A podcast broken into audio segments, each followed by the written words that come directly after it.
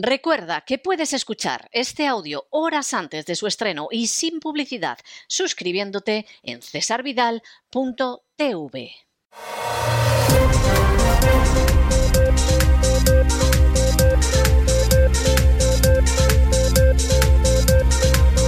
Las noticias del día. Estamos de regreso y estamos de regreso después de ese editorial que hemos dedicado a la manera en que los sicarios, los esbirros, los buscabonus de la agencia tributaria aplican la doctrina Eichmann.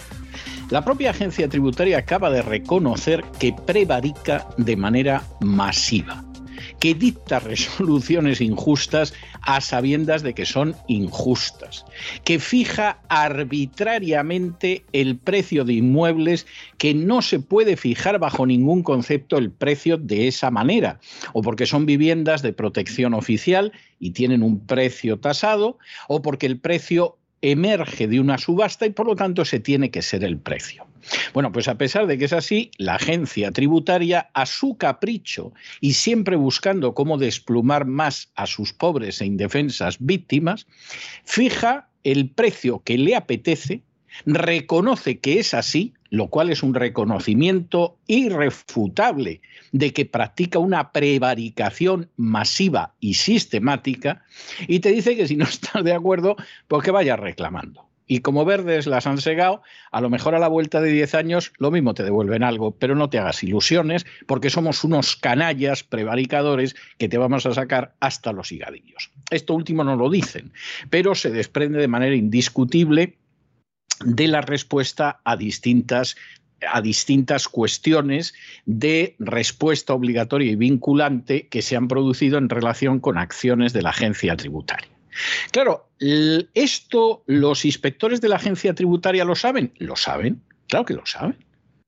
No es gente inocente que no sabe nada, aplicamos la legalidad, somos necesarios. No, ustedes son la chusma humana, la hez humana, el desecho humano que se necesita en los poderes totalitarios. Pero ustedes no son funcionarios probos, ustedes no son funcionarios respetuosos de la ley, Ustedes no son funcionarios necesarios, son necesarios para un poder que solo busca en cómo robar, saquear y expoliar más a los ciudadanos. Porque el corazón que usted tiene es el corazón del nazi Eichmann, de aquella persona que sabe que lo que está haciendo tiene unas consecuencias terribles, que sabe que además es ilegal, lo que no se podía decir en el caso de Eichmann. Eichmann podía ser un criminal, pero lo que hacía era legal. Era terrible, era espantoso, era genocida, pero era legal. Lo que hace la agencia tributaria en muchísimos casos, además, es hasta ilegal. Se lo acaban tumbando los tribunales españoles en más del 51% de los casos o lo acaba tumbando los tribunales de la justicia de la Unión Europea, pero lo tumban. Además, ilegal. Prevaricación e ilegalidad. Y además, conciencia de ello. ¿Y en qué se ampara todo eso? En que obedecemos órdenes. Bueno, pues a Eichmann la idea de que al final los responsables son los de arriba, en este caso sería Montoro o la Montero, y que por lo tanto él no tenía culpa de nada, no le sirvió de nada. Acabó colgando de una cuerda, de una soga, de una horca. Y es que ese es el destino que realmente merecen aquellos que no tienen ningún problema en destruir la vida de sus semejantes obedeciendo órdenes y cobijándose en que nosotros obedecemos órdenes. Luego cobramos los bonus y todos están contentos. Pues mire usted, usted es la hez de la sociedad. Lo que pasa en España se explica porque hay gentuza degradada moralmente como usted. Y desde luego, si algún día hay justicia en España, ustedes tendrán que sentarse en el banquillo y responder del fraude de ley y de la prevaricación que han perpetrado de manera sistemática. Esta es la realidad. Y esto es una vergüenza, esto no tiene ninguna salida. Y alegar que se obedecen órdenes y se cobran bonus, además, cosa que no parece que Eichmann cobrara. ¿eh? Era un criminal, pero parece ser que menos, eh, menos inclinado a aumentar la cuenta corriente que los sicarios de la agencia tributaria.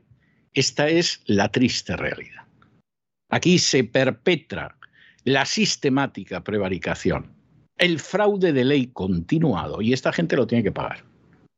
Y hasta el día en que las víctimas de la agencia tributaria no creen una asociación de víctimas y damnificados de la agencia tributaria y vayan a por todas y cada una de estas personas y las sienten en el banquillo, a los contribuyentes que viven en España los van a robar, los van a expoliar, los van a saquear y los van a someter a una prevaricación sistemática por los siglos de los siglos. Amén.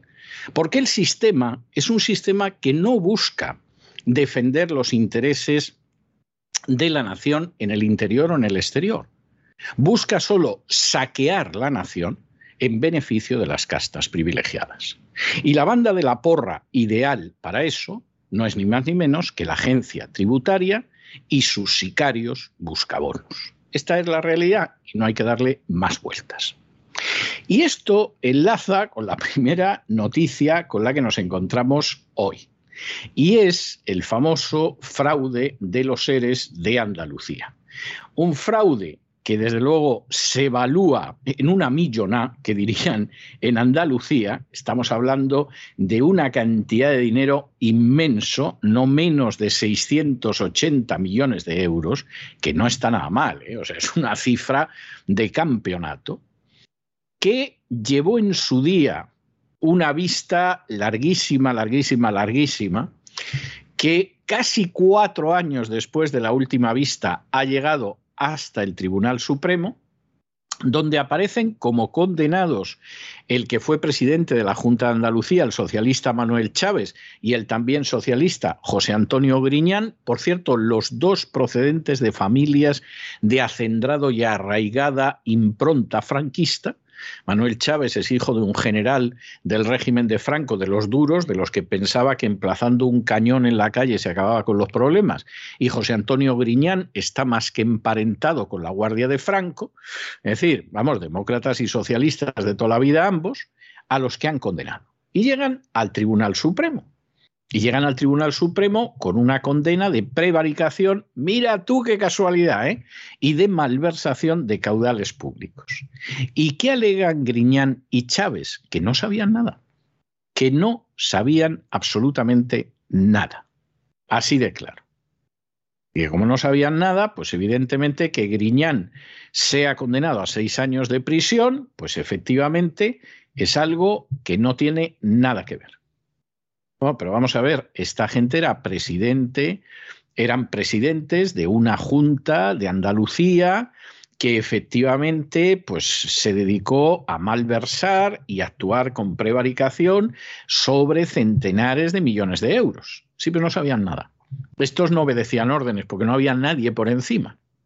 ¿Eh? Aquí no, no puedes decir, bueno, es que nosotros obedecíamos órdenes, ¿eh? nos limitamos a decir no, porque los que daban órdenes eran ellos, que eran los presidentes de Andalucía.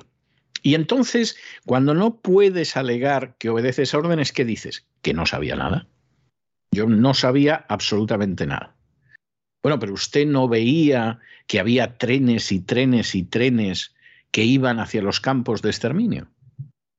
¿Usted no veía que en un momento determinado esos trenes que decían que los iban a, destinar a lugares de trabajo en el este, de pronto regresaban a Varsovia en apenas una o dos horas y volvían a subir gente que enviaban hacia campos de exterminio? ¿Eso tampoco lo veía usted? No, yo tenía una ignorancia absoluta. Y cuando veía usted el humo de los crematorios, de los miles de personas que se quemaban al día en Auschwitz porque los habían asesinado o habían muerto como consecuencia del hambre, de los malos tratos, de la enfermedad, tampoco se enteraban de nada, nada, ni palabra. Nadie, nadie se enteraba, ni siquiera los polacos que estaban cerca tampoco se enteraban, tampoco. Bastante les importaba a los polacos que desaparecieran los judíos cuando habían tenido la legislación más antisemita de toda Europa hasta que apareció Hitler. Estas son las dos excusas que nada excusan frente a la prevaricación y la ilegalidad. La primera, obedecíamos órdenes, aquí la culpa la tiene el que da órdenes, no los que hemos ejecutado esas órdenes. Y segundo, yo no sabía nada. A Eichmann no se le ocurrió decirlo. Claro, a Eichmann no se le ocurrió decir, hombre, yo metí a los judíos en trenes en Hungría, iban destino a Auschwitz, en Polonia, y yo no sabía, pensaba que los iban a llevar de excursión, ¿no? Para que conocieran Europa Central. No, esto no se le ocurría decirlo a Eichmann. Ya la idea de yo no sabía nada era complicada. Pero la idea es obedecemos órdenes. O sea, ¿usted le ordenan que robe a sus conciudadanos y obedece usted órdenes? Sí, sí, me dan un bonus. ¿A usted le ordenan que calcule una cantidad totalmente en contra de la legalidad y que se la arranque a ese anciano, a ese pensionista, a ese niño y usted lo hace? Sí, sí, además me dan un bonus. Usted es una miseria moral. Usted es un sujeto que no debería de pertenecer al género humano. Usted es un hombre o una mujer de corazón de Eichmann. Aunque no haya deportado nunca a nadie y aunque se limite simplemente a robar y expoliar a sus conciudadanos. Usted tiene el corazón de Eichmann. Y usted es un miserable de tales dimensiones que si mañana por desgracia le ordenaran, le ordenaran que tiene que matar a sus semejantes o torturarlos o encerrarlos en campos de concentración, usted lo haría cobrando el bonus y diciendo que simplemente obedece órdenes. De la pasta que es usted están hechos los grandes genocidios, están hechas las guerras, están hechas las hambrunas provocadas, están hechas las miserias y los empobrecimientos que ahora padecen muchas personas en España por prevaricadores canallescos y buscabonus como usted. Usted es un enemigo del pueblo. Y la justicia más elemental exige que pague sus crímenes. Y si algún día hay justicia en España, no le quepa la menor duda de que los va a pagar. Examinamos estas y otras noticias que les afectan con la ayuda inestimable de María Jesús Alfaya.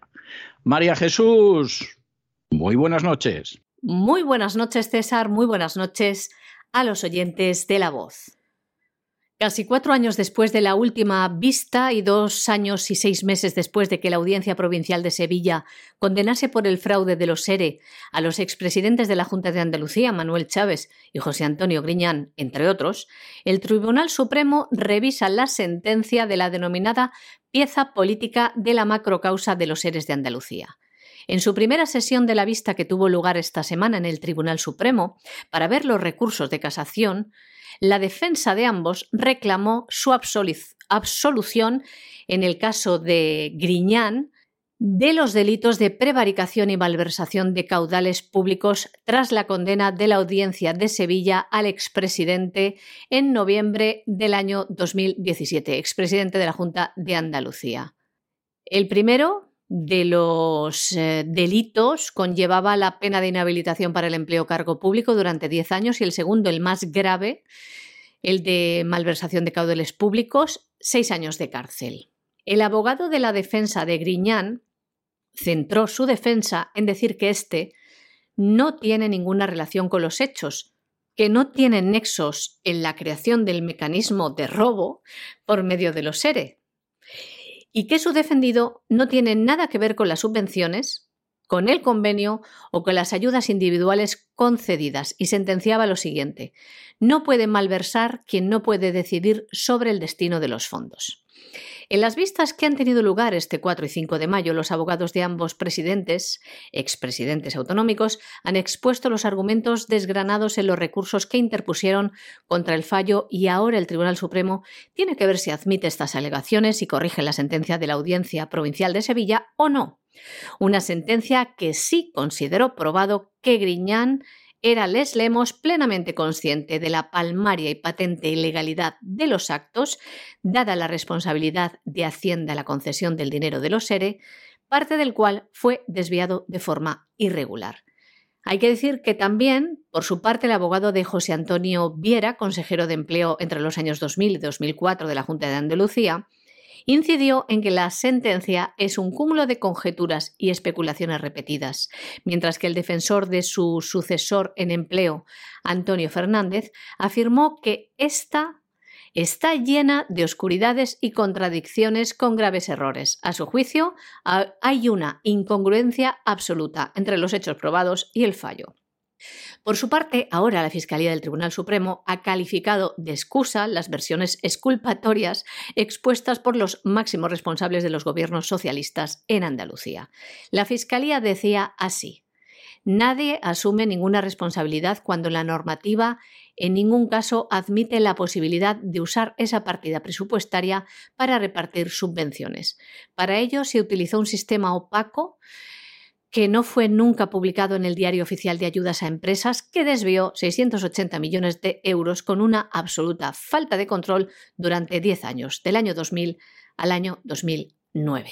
Bueno, y ya esta, esta es otra gloriosa, porque claro, como forman parte de las castas privilegiadas, se pueden permitir escupirnos y orinarnos encima y encima decir que, bueno, que es algo que lo único que sucede es que está lloviendo.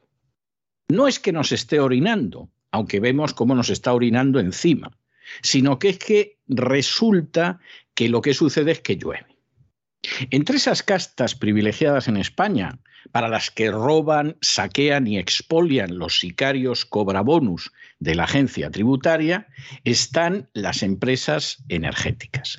Y claro, las empresas energéticas en un momento determinado pues resulta que se pueden permitir orinar ya de manera descarada, ¿no? Porque se ve cómo se bajan la cremallera, se sacan la miseria y empiezan a orinar. Lo pueden hacer claramente porque son ellos.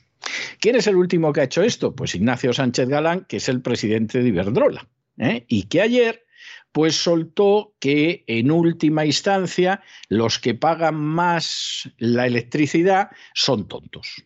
Y son tontos porque siguen con la tarifa regulada por el gobierno y son imbéciles. Y entonces, pues esta es una situación tremenda. De manera que ya lo saben ustedes. ¿eh?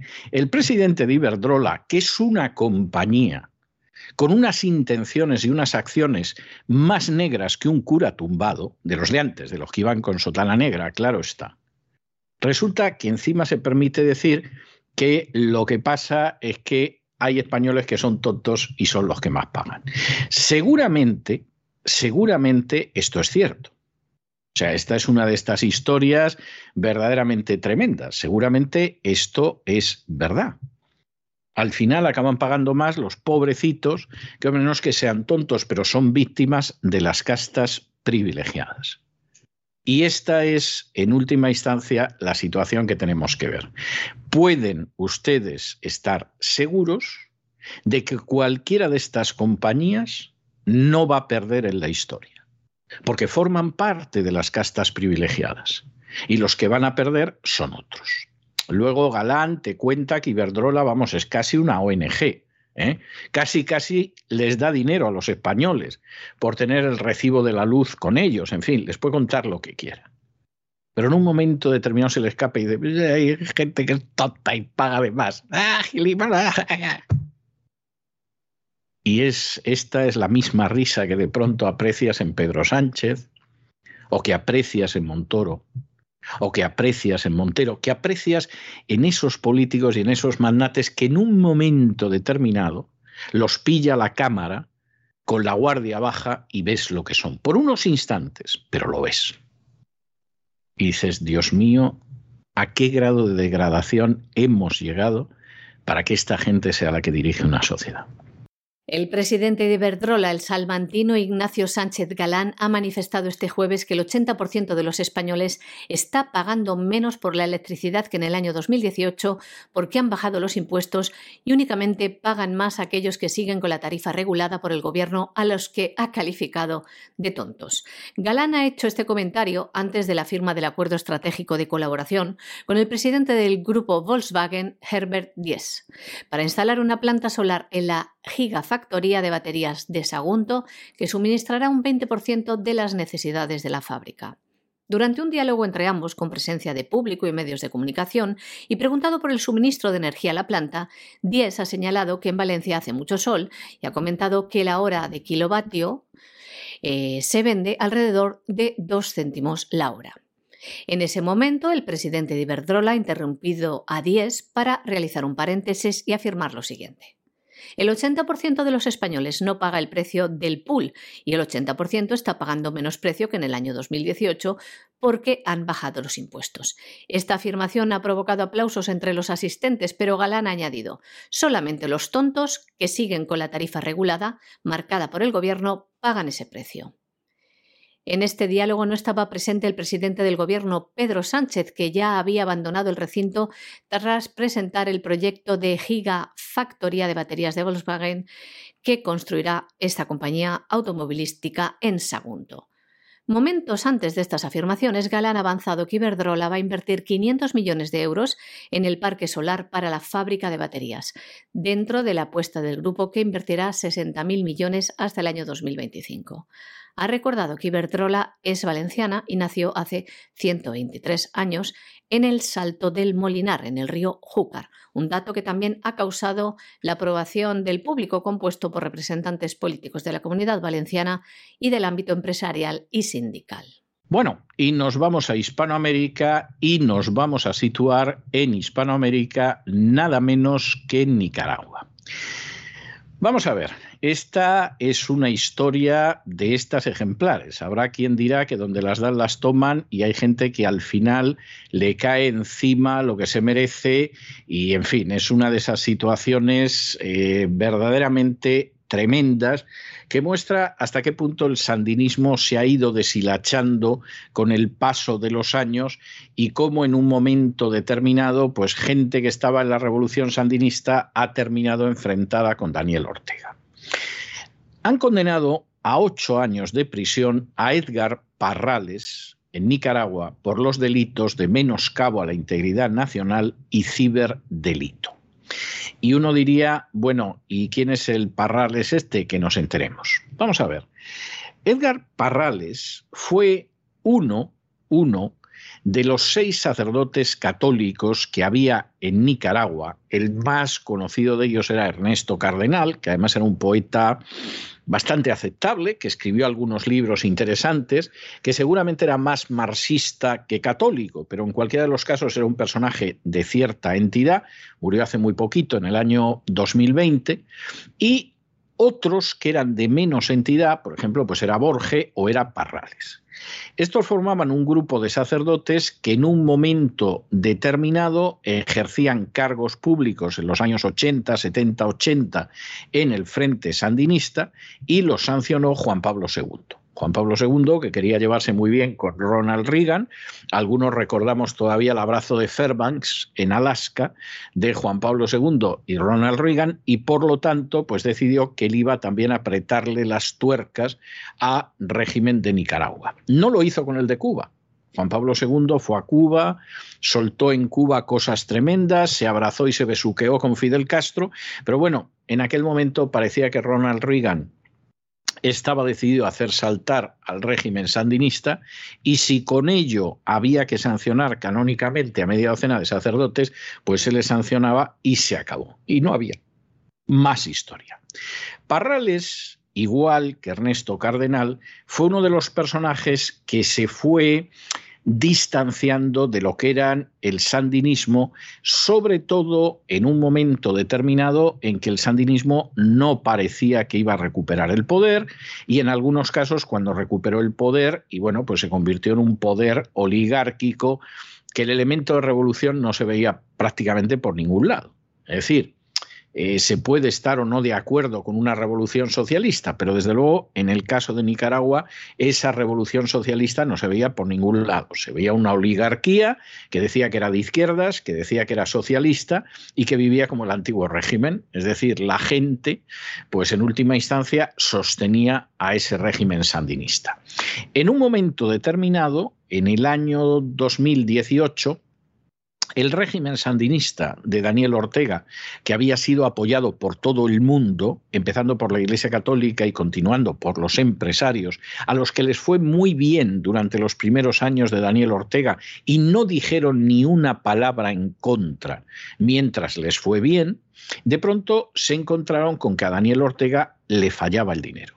Es lo que suele pasar con muchas de estas políticas en las que te dedicas a regalar cosas y claro, como el dinero no crece de los árboles ni de una plantita que tiene el presidente en su terraza, pues le empezó a faltar dinero y entonces Daniel Ortega tuvo que decir que había que subir los impuestos. Y ahí el empresariado, la Iglesia Católica, etcétera, etcétera, pusieron el grito en el cielo. Mover a los estudiantes no es difícil, solo está en que te propongas mover a los estudiantes y los mueves en la dirección que quieras.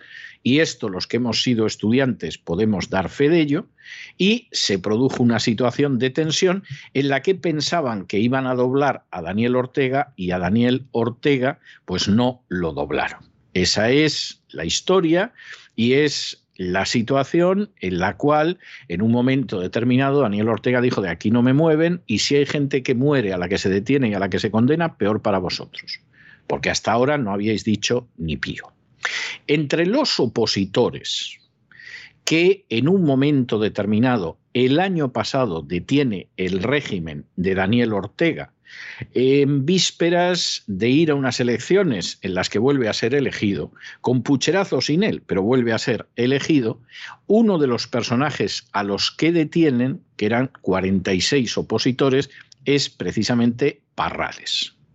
Y en un momento determinado a Parrales y a los otros los empiezan a juzgar. Les van condenas que van desde los 8 a los 13 años de prisión, generalmente por delitos, hombre, que son un tanto gaseosos en la formulación, porque claro, hablar de la seguridad del Estado, de menoscabo a la integridad nacional y tal, en muchos casos puede ser evidente, pero en muchos casos esto queda muy en el aire. Y finalmente, uno de los que juzgan es a Parrales, que está a punto de cumplir los 80 años, que fue sacerdote y que además en su día fue también embajador de Nicaragua ante la Organización de Estados Americanos. Es decir, esta es la historia.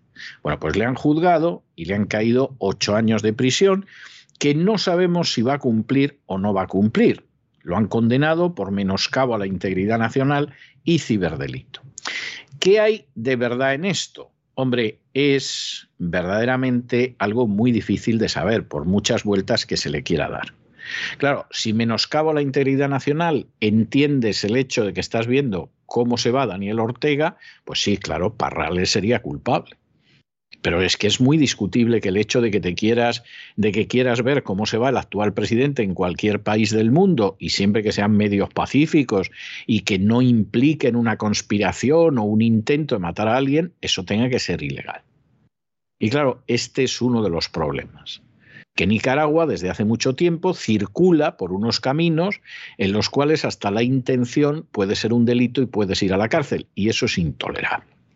Lo del ciberdelito, pues fíjense ustedes, todavía es algo que está más en lo indefinido. Es decir, Edgar Parrales ha tenido contacto eh, por el ciberespacio con gente que quiere derribar a Daniel Ortega. Pues a lo mejor sí, a lo mejor sí. Pero habría que ver qué tipo de contacto ha tenido, porque claro, si lo que ha sucedido es que en algún momento ha establecido contacto con Washington para preguntar si recibiría ayuda a un gobierno que sustituyera a Daniel Ortega, si en un momento determinado eh, sucedería una ayuda de Estados Unidos para que Nicaragua fuera hacia un periodo de transición que restaurara la democracia, etcétera, eso no es un delito. Si Parrales, por el contrario, en algún momento hubiera hablado con Washington en el sentido de si aquí damos un golpe de Estado, lo apoyáis, ahí la cosa verdaderamente ya es más discutible. Y la condena podría justificarse de haberse dado ese supuesto. Ahora bien, lo que no cabe la menor duda es que buena parte de los sandinistas iniciales, que en su mayoría eran marxistas y no lo ocultaban, y hacían referencia a Sandino como el gran héroe patriota que se había enfrentado con los gringos a principios del siglo XX y había estado imbatido. Y para acabar derrotándolo, pues Somoza tuvo que asesinarlo de manera traidora y miserable, pero luego tenían una visión marxista. Bueno, buena parte de esta gente efectivamente se descolgó hace muchísimo tiempo del sandinismo. Fuera Ernesto Cardenal, que seguramente para muchos fue la imagen de la teología de la liberación, aunque él mismo no era teólogo, y la imagen de cómo los católicos se podían involucrar en la revolución. No hay nada más que leer, por ejemplo, el Evangelio en Solentiname, que son las homilías que él daba en misa todos los domingos a partir del texto del Evangelio y que en fin, son abiertamente marxistas y él no lo niega, él lo reconoce, e incluso reconoce que, en fin, determinadas creencias cristianas como la resurrección no están claras, que uno sigue viviendo en el pueblo de la revolución, pero eso de que vaya a volver a vivir es más discutible, etcétera, etcétera. Bien, esta gente, y estamos hablando de Ramírez, estamos hablando de Cardenal, estamos hablando de personajes de primera línea, se han ido descolgando del sandinismo oficial de Daniel Ortega. En algún momento lo han calificado despectivamente como la piñata. Es decir, el sandinismo se había convertido en un régimen que en vez de, por ejemplo, repartir tierras, socializar los medios de producción, etcétera, etcétera, había hecho una piñata con todo, había golpeado a la piñata y luego los dirigentes sandinistas con Ortega a la cabeza se habían lanzado a lo que salía de la piñata y se habían quedado con ello. Algo que ya se veía en los años 70, pero que desde luego en estos años ha sido descaradísimo. Y dentro de la fase de tantísimas revoluciones que al final se ven frustradas, se ven traicionadas o, o, simplemente se pudren, como el caso de la revolución sandinista, pues ahora tenemos a jueces a las órdenes directas de Daniel Ortega condenando a sus antiguos camaradas de armas. Esto sucede. Condenan a ocho años de prisión al opositor Edgar Parrales, que es ex sacerdote y ex diplomático, por los delitos de menoscabo a la integridad nacional y ciberdelito. Esto ocurre en Nicaragua, en uno de los juicios del gobierno nicaragüense a opositores. Edgar Parrales tiene 79 años y fue ex embajador nicaragüense ante la OEA. Ha sido condenado, como decimos, ayer a ocho años de prisión. La juez Nadia Tardencilla le condena por los delitos de menoscabo a la integridad nacional y ciberdelito. Esto lo ha informado el Independiente Centro Nicaragüense de Derechos Humanos, que acompaña los procesos judiciales contra opositores, ya que las autoridades no suelen informar sobre estos casos. En su sentencia, la jueza decidió mantener a Parrales bajo el régimen de arresto domiciliario que se estableció en febrero pasado debido al deterioro, deterioro que sufrió su salud en la cárcel, donde pasó tres meses. Según ha alertado el Centro Nicaragüense de Derechos Humanos, la condición de salud de Parrales es preocupante. Parrales alguna vez fue aliado de Ortega en el izquierdista Frente Sandinista de Liberación Nacional. Fue uno de los seis sacerdotes junto al también escritor Ernesto Cardenal, fallecido en el año 2020, que fueron sancionados por el Papa Juan Pablo II en los años 80 por ejercer cargos públicos lo que se consideraba incompatible. Parrales se distanció del sandinismo en la década del año 1990 y se convirtió en un crítico de la gestión de Ortega tras las protestas que estallaron contra el gobierno en el año 2018, cuya represión dejó 355 fallecidos de acuerdo a los grupos humanitarios. El juicio contra Parrales se realizó a puerta cerrada en la cárcel de la Dirección de Auxilio Judicial de la Policía de Managua, conocida como el Chipote, donde el 26 de abril fue declarado culpable por los delitos imputados. Declaró en aquel momento soy inocente y acusaba a Daniel Ortega, el presidente de Nicaragua, de ser el responsable de la tragedia que vive Nicaragua. Y nos vamos al Salvador, no nos vamos muy lejos porque ustedes saben que en El Salvador Nayib Bukele ha decretado un régimen de excepción para controlar la violencia. Hay que reconocer que está funcionando, se podrá discutir la legalidad, se podrá discutir cómo lo está haciendo, se podrá discutir muchas cosas, pero está funcionando. El Salvador en estos momentos, día a día, triunfa en el récord de país donde no se producen homicidios. Los homicidios han desaparecido en El Salvador tras una época desgraciadamente muy dilatada en que los homicidios eran el pan nuestro de cada día. Y hay que reconocer que lo que está haciendo Bukele funciona Luego se puede discutir la legalidad, se puede discutir la metodología, pero los resultados están ahí. Es decir, es posible acabar con los homicidios, con los asesinatos, con la violencia, en una nación más que podrida de homicidios, de asesinatos y de violencia. Y el caso del Salvador es innegable. Pero claro, en medio de todas estas medidas, pues ha habido gente que ha sido detenida y que los familiares consideran que esas detenciones son arbitrarias y son ilegales. Y ahora mismo una docena de familias de comunidades rurales de la zona del Bajo Lempa, en la zona oriental del Salvador, han llegado ante la Corte Suprema de Justicia salvadoreña para que pongan en la calle a una serie de personas que han sido detenidas, según ellos, de manera injustificada. Para que ustedes se hagan idea de lo que significa esta gran redada de delincuentes en El Salvador, según los propios datos de la Policía Nacional Civil, han detenido a más de 20.000 personas relacionadas con las bandas, las maras, las pandillas, como ustedes quieran llamarlos, que imponían su ley en la calle y que lo hacían muchas veces a sangre y fuego. De modo que si uno quiere acabar con la delincuencia organizada, acaba con ella. Cuestión aparte es que te salga el jefe del FBI, como en su día hizo Edgar Hoover, y te diga, por ejemplo, que en Estados Unidos no hay crimen organizado y que no tiene ningún sentido ir a por el crimen no organizado porque no existe. Y Al Capone debía ser de los Boy Scouts, por ejemplo. O Mayer Lansky o, esta gente, pues no, eran delincuentes aislados, no existía el crimen organizado. ¿Y quién lo dice? El jefe del FBI. O efectivamente puede existir ese crimen más que organizado, pero en un momento determinado el gobierno decide dar puestos en la administración pública muy bien pagados a esos criminales e incluso apoyarse en ellos para gobernar, como pasa en España. Y claro, evidentemente ese crimen no se acaba. No se acaba el crimen, no se acaba esa situación, ni cosa parecida. Ahora, en un momento determinado, un presidente decide que va a acabar con la violencia y acaba con ella? Pues miren ustedes, un país como El Salvador, que no es una gran potencia, no tiene unas grandes fuerzas armadas, etcétera, etcétera, lleva ya varios días demostrando que es posible. Ahora queda, de alguna manera, por dilucidar responsabilidades por si en esa liquidación de una violencia vergonzosa que no preocupaba absolutamente a nadie, se han podido cometer errores o excesos o incluso delitos.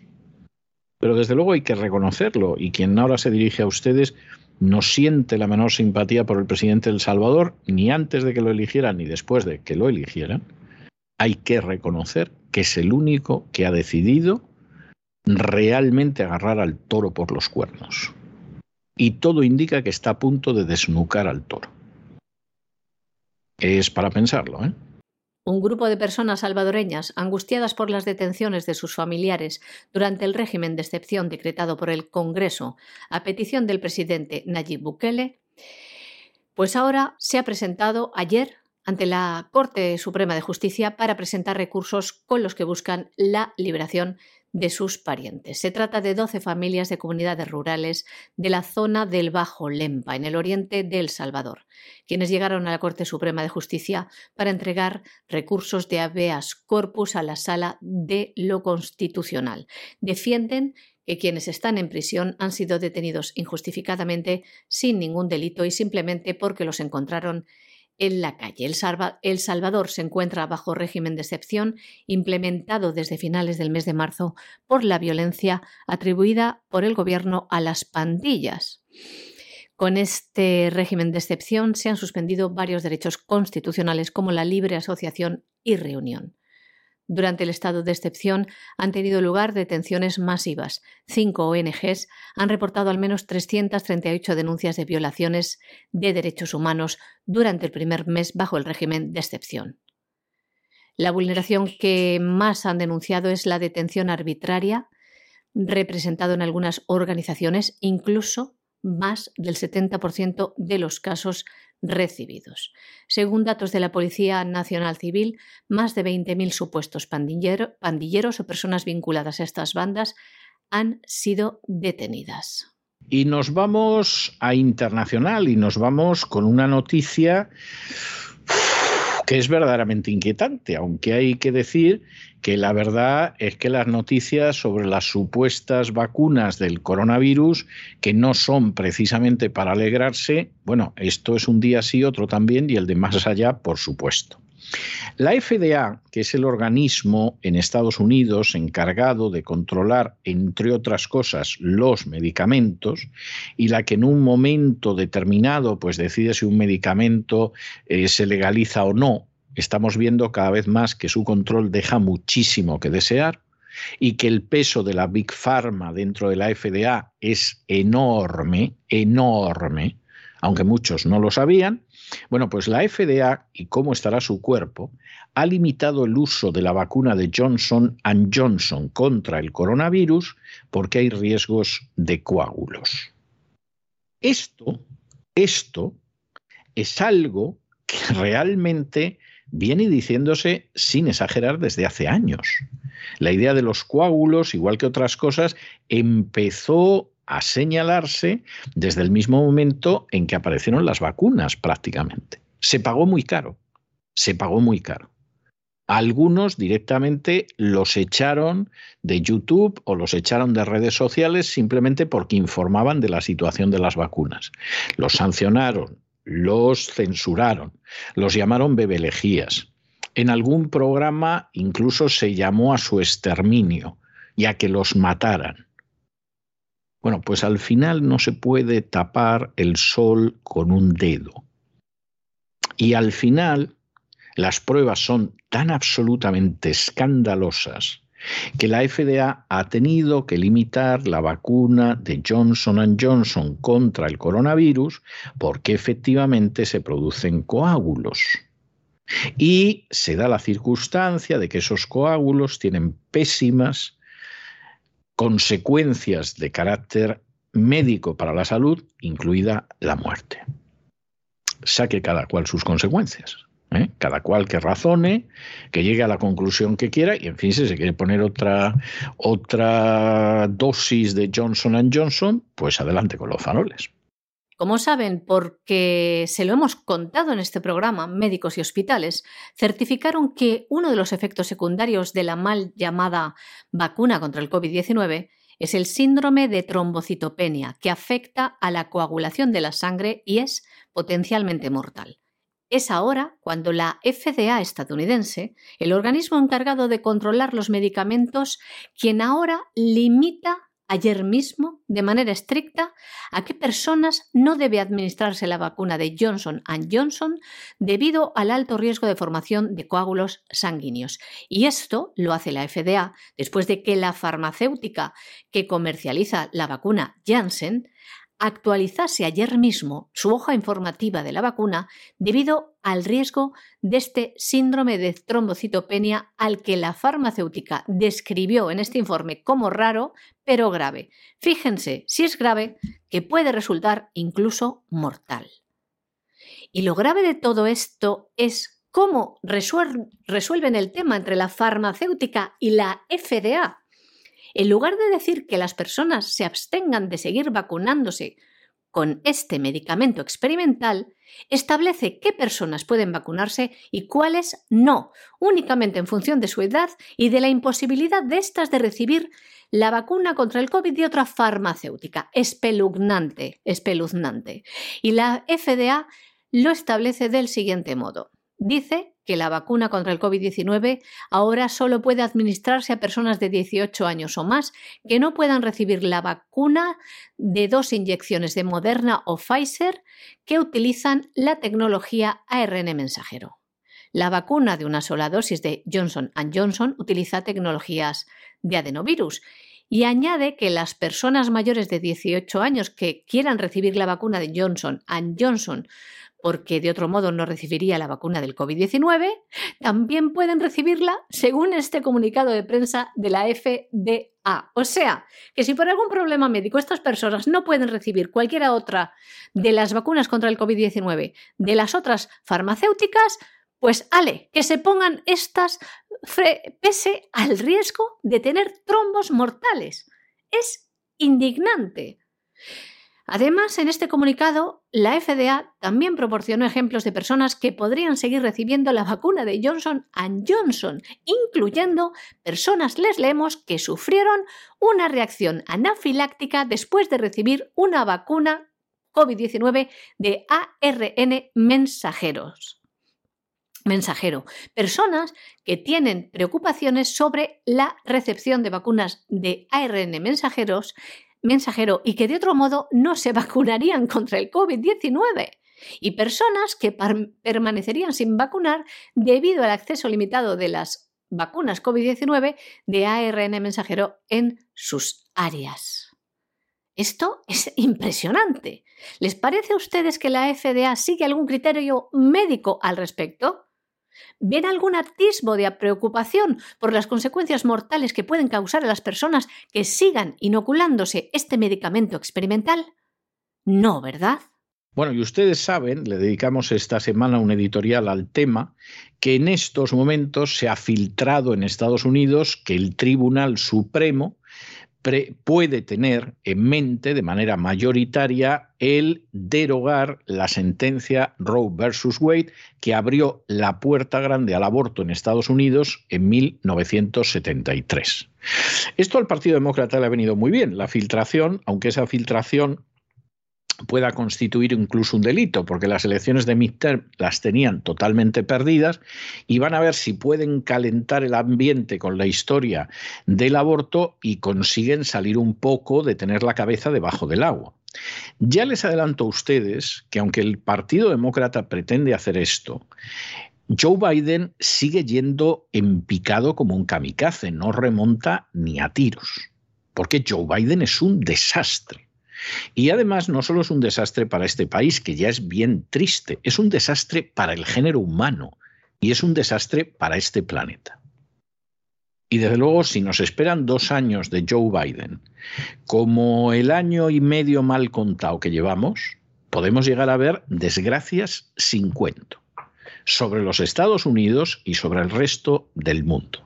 Porque Joe Biden no es nada más que una marioneta necia de la que tiran los hilos los jefes de la agenda globalista. Y lo mismo es capaz de ir a una guerra nuclear en Europa por el tema de Ucrania, que no le importa absolutamente a nadie, como de provocar hambrunas en todo el mundo y ya quiere crear un organismo de policía del pensamiento que te diga lo que puedes decir.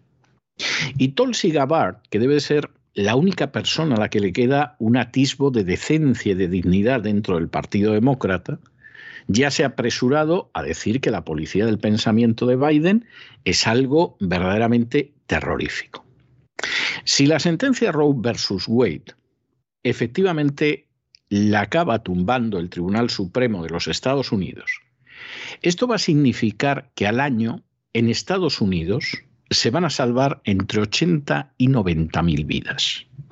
Se dice pronto. ¿eh? La gente está muy preocupada porque mueren unos nazis en Ucrania, etcétera, etcétera. Bueno, pues la sentencia esta significaría que solo en Estados Unidos se salvarían entre 80 y 90 mil vidas. Casi una veintena de estados el aborto lo dejarían reducido a algo simbólico. Lo que incluso tiene para muchos más importancia. Este país recuperaría la división de poderes que dinamitó en su día el Tribunal Supremo cuando decidió que sustituía al legislativo, que esa es otra cosa de enorme gravedad. Muchos de los males de este país en todos los sentidos empezaron con la sentencia de Roe versus Wade y no solo por el aborto, sino por lo que eso implicaba de acabar con la división de poderes, que es un elemento central en el sistema político de este país. De modo que aquí hay mucho en juego. Pero claro, también hay gente que ha dicho, bueno, pues vamos a hacer el negocio. ¿Cómo abortar en el Bible Belt? Pues en Georgia, en Tennessee, en Texas. Va a ser algo imposible porque efectivamente la historia vuelve al punto de partida para intentar enmendarse y enderezarse, pues vamos a aprovecharlo. Y entonces aparece la ministra federal de Familias y Desarrollo Social del Canadá, la señora Gould, que dice que bueno, pues que las mujeres que no puedan abortar en Estados Unidos, que se vengan al Canadá, que aquí pueden abortar tranquilamente. Algo verdaderamente impresionante. Esto en Canadá que necesitó 15 años más que Estados Unidos para legalizar el aborto. En Canadá el aborto no se convirtió en algo legal hasta el año 88. Fue de esos países de la oleada de los años 80, como fue el caso de España, donde el aborto entró en esos años 80.